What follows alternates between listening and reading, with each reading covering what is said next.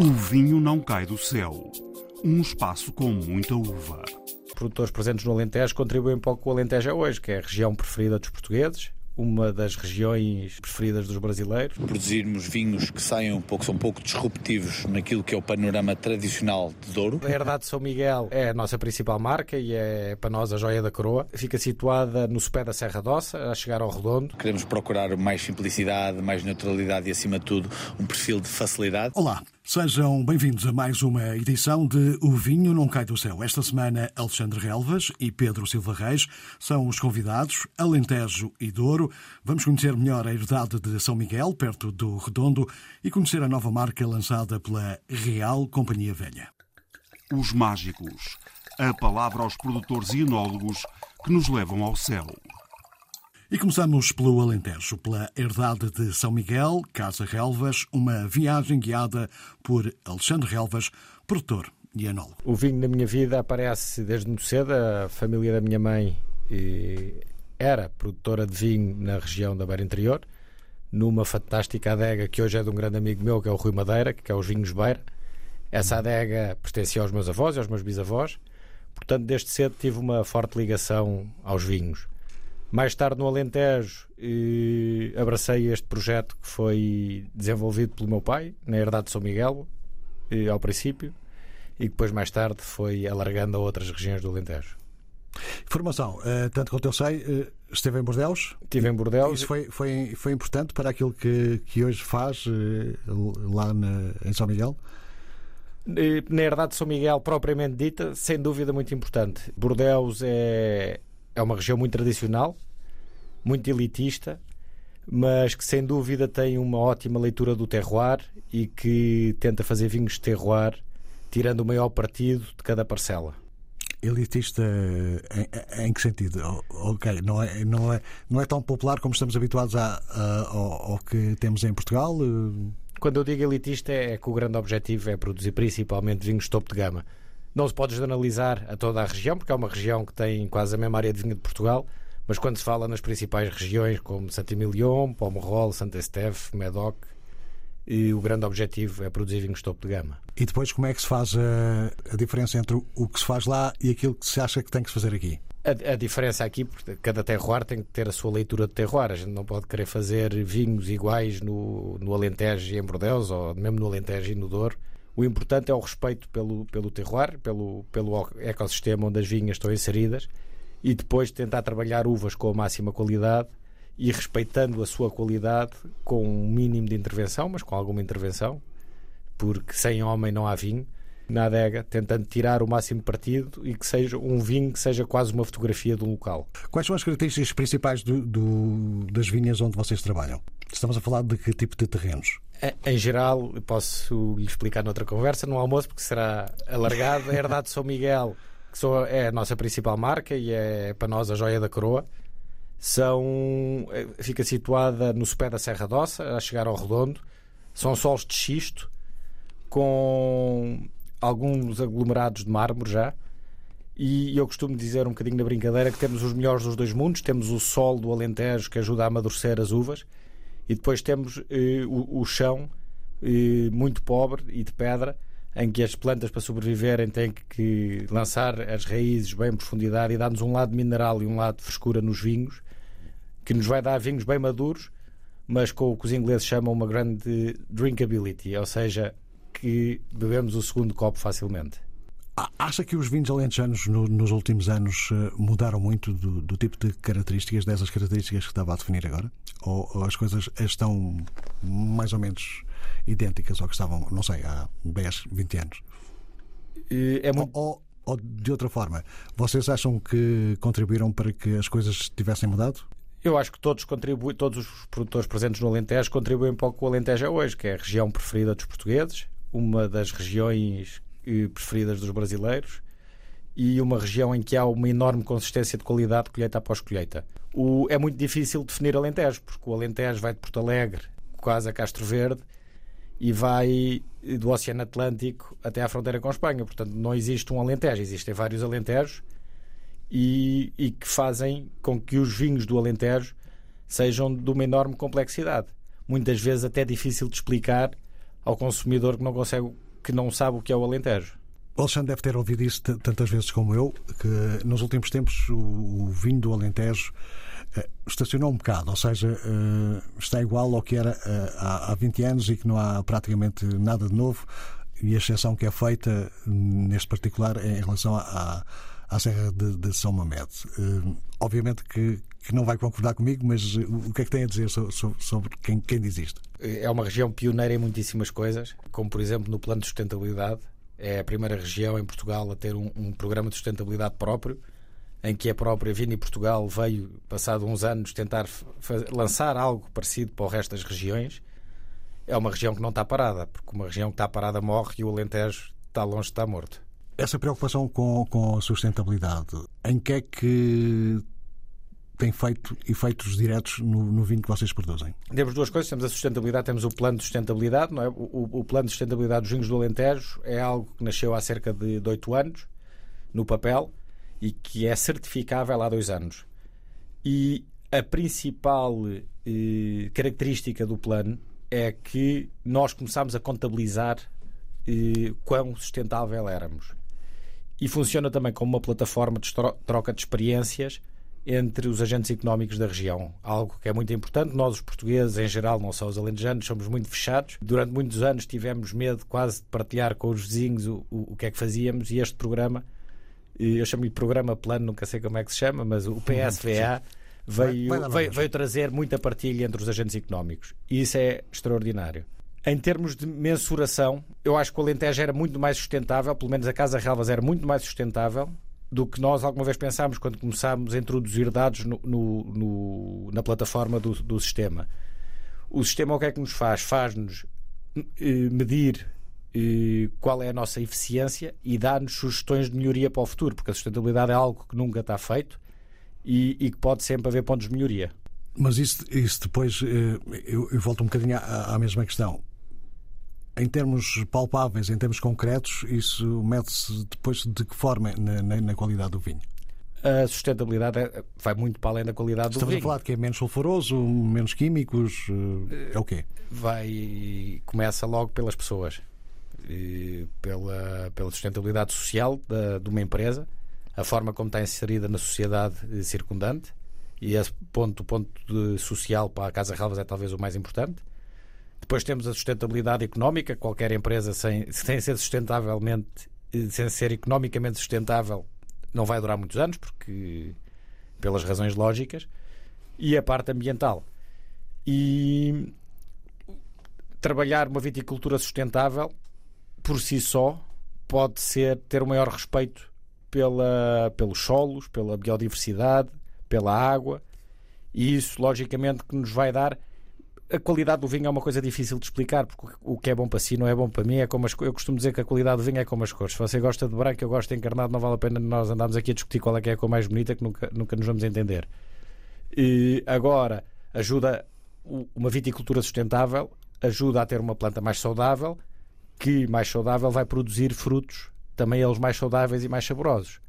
Depois temos o lado eh, da adega, que que irá sempre tentar tirar o maior partido da qualidade desses frutos. Fala-me um pouco sobre o, o portfólio da, da, da, Casa Relvas, as principais eh, referências, características principais. A Casa Relvas tem um, um, um enorme leque de marcas, sendo que a principal marca é a Herdade São Miguel, é, é, a marca original, a primeira marca lançada pelo meu pai, que hoje é o nosso principal vinho em, em vendas, o Herdade São Miguel Colheita Selecionada como eu estava a dizer, tem uma enorme panóplia de marcas porque acreditamos, é um, nós somos uma empresa eh, essencialmente exportadora, exportamos cerca de 70% da nossa produção e não sabemos dizer que não a um cliente, portanto fazemos muito produto tailor-made com as nossas marcas. Imagino que é um comprador de vinho, gosta deste vinho, gosta deste rótulo, mas queria o rótulo virado ao contrário, com umas pintas azuis e amarelas e com um passarinho. A Casa Relvas faz. E rápido. Ter, ter, mas isso faz sentido só para, para a exportação ou acaba por acontecer em Portugal. Com, com, hoje existe muito os vinhos exclusivos na, nas grandes superfícies, cada vez mais. É a única. O, o, os vinhos de marca é uma classe que as principais marcas de vinho, não vale a pena aqui estar a falar de marcas, têm crescido vendas ao longo dos anos e cada vez mais funcionam bem as marcas eh, exclusivas da, da, das grandes superfícies. E aí também adaptamos, logicamente. Acreditamos que o, o nosso cliente conhece muito bem o consumidor e nós queremos é ter o consumidor satisfeito, por isso tentamos sempre adaptar ao que melhor se enquadra em cada um dos mercados, em cada um dos segmentos. Eh, normalmente a associação às grandes marcas, aos hipermercados, está sempre há sempre uma uma leitura feita que, de menor qualidade. Isso, isso não vos incomoda? Ou isso não faz sentido sequer para vocês? Eu... O importante é vender. Não, o, logicamente o importante é vender é, e vender bem e o posicionamento do produto ou do vinho ou de cada marca é verdadeiramente importante para nós. Eu acho que há um, um, um grande mito, porque hoje eh, qualquer eh, grande superfície, em algumas lojas de, de, das maiores cadeias de retalhistas em Portugal, pode encontrar quase todos os topos de gama portugueses. E tal como nos outros produtos, eh, chegamos a um, um retalhista e temos o azeite mais barato e temos azeites topo de gama. Portanto, hoje em dia a oferta, tal como numa garrafeira, num mercado chamado tradicional, tem vinhos mais baratos e vinhos mais caros. Não querendo eu dizer que o vinho mais barato é o pior vinho. O, bom vinho é aquele que nós gostamos. Estávamos a falar de, de, de, de exportações. Qual é, qual é a vossa taxa de, exportação em termos totais? Nós é, mais, é mais exportação do que propriamente vendas nacionais? São cerca de 70% de exportação na Casa Relvas. E essa é a vossa aposta? É, é, é por aí que querem caminhar ou, ou, gostavam que as coisas funcionassem de outra forma em termos de percentagem uh, nacional? nós um dos grandes motes do meu pai, que é o grande impulsionador deste projeto, é o caminho faz caminhando. E nós temos que aproveitar todas as oportunidades eh, que temos. Se houver mais oportunidades para crescer em Portugal, ótimo. Se houver mais oportunidades para crescer no mercado externo, ótimo também. Eu, sinceramente, eu não, não sou muito de olhar para números de porcentagem, sei estes números porque os tenho uma vez ou duas vezes por ano uh, a saber como é que estão, onde é que estão a ser feitas as vendas. Logicamente que as vendas vejo mais do que duas vezes por ano mas temos mercados. Nós, quando entramos no mercado em 2004, com a colheita 2003, o mercado estava muito saturado. Houve muitos projetos novos, bons projetos novos, de Numerg, Malhadinha, Grous, Vila Galé. Uhum. Muitos novos projetos a entrar no Alentejo, nessa altura, a entrarem no mercado. E o mercado estava muito saturado. Portanto, o nosso caminho normal foi a exportação e uma exportação um bocadinho diferente do que as empresas de vinho portuguesas estavam habituadas. Nós temos dois, sem ter nada contra, só temos dois, três clientes do mercado na saudade, da saudade. Os nossos grandes clientes são retalhistas internacionais, são cadeias de restaurantes internacionais e, acaba, e acabou por, por, por naturalmente ser o nosso principal mercado. Em termos de castas, há, há, há apostas fortes vossas eh, que funcionam em consoante aquilo que vocês acham que é, são as melhores castas do terreno? Foram, feitas, foram feitos estudos de, de, terreno? Como é que as coisas funcionaram? Até porque a vossa empresa é relativamente nova, se, se formos comparar com a maior parte das empresas de vinho em Portugal. Eh, a Casa Relas começou a plantação de vinho em 2001, portanto há 22 anos. Cada vez que é plantada uma vinha, é feito um estudo exaustivo das parcelas estudos de fertilidade, condutividade elétrica, capacidade de retenção de água, etc. Exposição, no Alentejo a exposição da vinha é algo muito importante, porque se puser uma vinha de, vinha, uma vinha de uva branca exposta a sul, as uvas vão, vão ter menos acidez. E vamos decidindo as castas à medida, primeiro, das nossas necessidades enológicas e também da parcela onde ela vai ser inserida tanto quanto eu percebi, este projeto aposta muito forte também no, no, no enoturismo. De que forma? Quais são as vossas apostas neste, neste campo? O enoturismo é algo relativamente recente para nós, temos 6, 7 anos de enoturismo e assenta muito em, em, visitas, em abrir a nossa casa, sendo a Casa Relvas uma empresa familiar, em abrir a nossa casa e mostrar de A a Z às pessoas o que é que nós fazemos. E quando eu digo de A a Z, as pessoas andam pela adega toda, pela vinha, se quiserem. O Alentejo tem um clima que às vezes não é propício a passear na vinha, não é? E depois temos um grande evento anual que infelizmente este ano teve que ser adiado. É verdade, o que é que aconteceu com isso? Tínhamos previsões de chuva forte para sábado passado e há um evento que não comporta chuva e de maneira que passámos o dia em São Miguel para dia 16 de setembro. Ali, fim de Vindima, acreditamos que tenha também uma mística especial. Em termos de projetos, o que é que está, o que é que está no pipeline agora? Tem coisas novas para, para, para sair? Nós temos. A Casa Relvas é um pouco mais do que vinhos, é, é uma empresa eh, com uma presença forte agrícola no Alentejo. Temos, em termos de áreas, temos eh, olival, vinha, amendoal e depois uma parte grande de floresta e um grande rebanho de ovelhas, ovelhas merino preto. Neste momento estamos a trabalhar um, um pouco no, no, lançamento dos nossos azeites, eh, que vão chegar a, a, em breve eh, ao mercado. Em termos de vinhos, está sempre a acontecer. Há sempre coisas novas a acontecer e, e, e, portanto, agora não me lembro de nenhuma em concreto, mas há de para sair qualquer coisa do, debaixo de uma pedra. Os trunfos que a herdade de São Miguel no Alentejo tem para mostrar.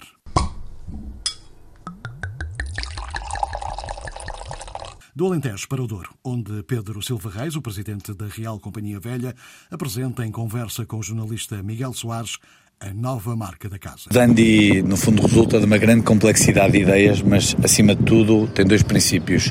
O primeiro é produzirmos vinhos que saiam um pouco, são um pouco disruptivos naquilo que é o panorama tradicional de Douro.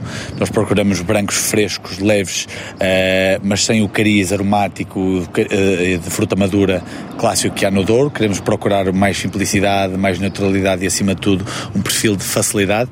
E o mesmo se reflete no tinto, no panorama de que quando nós pensamos no dandy, pensamos sempre num vinho tinto que vai apostar muito mais na leveza, na suavidade de boca, fugindo ao clássico tanino austero que muitas vezes encontramos em clássicos douros que e muito bem representam a nossa tradição e a sua aptidão gastronómica, aqui queremos fugir um pouco disso. Vinhos que se bebem em qualquer ocasião, eh, se bebe em qualquer momento, não é necessariamente estamos a comer para beber esses vinhos, mas mais importante são vinhos que nos apresentam então a tal facilidade de consumo, sem rodeios, sem formalidades, eh, vinhos muito descontraídos. Estes vinhos entram na fileira daquele vosso objetivo de tentar chegar o mais possível a outros mercados? Uh, sem dúvida alguma, uh, o objetivo aqui, uh, também jogando um pouco com o fator de um grau alcoólico menos elevado, não nos abre necessariamente as portas diretamente, mas cria algum interesse, sendo que o tema hoje em dia é um tema a ser debatido. Uh, os clientes cada vez mais procuram vinhos menos alcoólicos, mais frescos, e nós também temos esse ponto de vista no nosso, no nosso dia a dia, não é? Uh, nós acreditamos muito que um produtor de sucesso uh, consegue vender aquilo que gosta, e há muitos casos assim no mundo, pessoas que nos inspiram e que nos direcionam para aquilo que é o nosso próprio caminho, mas aí está, nós hoje em dia também vemos que o que nós mais gostamos de ver enquadra sempre em perfis menos alcoólicos e mais leves e isso condiz um pouco com a tendência mundial, o portanto, faz com que nós estejamos ao encontro disso. Não sendo a vossa aposta na quantidade, a verdade é que tem uma capacidade produtiva um, que está acima do produto que vocês uh, escoam para o mercado externo. Uh, Quer-me dar uma noção uh, dessa capacidade produtiva e daquilo que conseguiriam uh, atingir e que acaba por ser o vosso objetivo? Eh, nós temos, num ponto de vista eh, comercial, temos uma empresa que está muito mais direcionada para on-trade, portanto para a restauração, garrafeiras e lojas especializadas do que para os supermercados. Uh, essa é a nossa realidade, são os, os, números o dizem, mas mais importante do que isso é a percepção que nós temos. E nós temos a, a percepção de que somos capazes de crescer com o Dandy, mas vamos crescer de forma sustentável. Vamos, não vamos crescer na base do volume com preços baratos, vamos crescer na base do volume mantendo a qualidade, mantendo o segmento e mantendo o posicionamento. Para isso, temos a capacidade produtiva de o fazer, temos novas plantações que vão providenciar uvas de qualidade, uh, temos novas no, uh, castas que estamos a descobrir que aumentam nossa capacidade de recorrer a este perfil mais leve, castas como o rufete, como o bastardo, como a tinta bastardinha, uh, que nos permitem então ter matéria-prima para crescer. Agora, o objetivo será sempre crescer com qualidade e não crescer com um volume desmedido sem ter a, atenção a esse perfil de qualidade. Consegue quantificar essa capacidade produtiva, dar um exemplo e da exportação neste momento, como é que está? Nós neste momento ainda estamos a, a jogar com, uh, com quantidades bastante seguras. Portanto, nós neste momento fazemos 15 mil, uh, cerca de 20 mil garrafas de, de branco e, e 25 mil garrafas de tinto, mas será a apontar perto das 100 mil de ambos. Uh, será um, um, objetivo ambicioso, mas um objetivo real, tendo em consideração que o Dandy está a vender muito rapidamente, os nossos clientes estão a, a ter bastante aceitação, o mercado está a reagir bem, mas acima de tudo nós estamos a ter a capacidade de vender bastante no, no, em termos de, de rácio versus aquilo que produzimos e aquilo que será a nossa previsão até ao final do ano. Sabemos que o branco vai esgotar até ao final do ano, o tinto muito provavelmente vai esgotar até ao final do ano, o que nos vai dar alguns dois, três meses de, seca. Portanto, é sinal que podemos crescer, eh, sendo que é uma marca nova, não é? Portanto, ainda temos essa vertente. Ora, relativamente, tocou agora numa palavra uh, que é a seca e que aplicada ao clima é uma grande preocupação para, para muitos eh, vitivicultores. O que é que está a ser feito nesse domínio para, um, ehm, no fundo, preparar a vossa produção para enfrentar períodos eh, mais ou menos prolongados de falta de água? Bom, no que toca à, à, viticultura, que sendo, digamos, o ponto base nesse sentido, nós tentamos, obviamente, mitigar e adaptar. Portanto, procuramos, sem, sem dúvida alguma, técnicas que nos permitam, um, investir muito mais no sistema de enraizamento da planta, eh, em que a planta de facto vai investir mais na raiz e vai criar uma base maior de, onde pode recolher mais recursos do que investir na parte superficial da planta, onde de facto ela sofre mais. Portanto, procuramos plantas pequenas, procuramos plantas que nos, no fundo se autoprotejam, mas isso também depende muito da localização, da altitude, da exposição.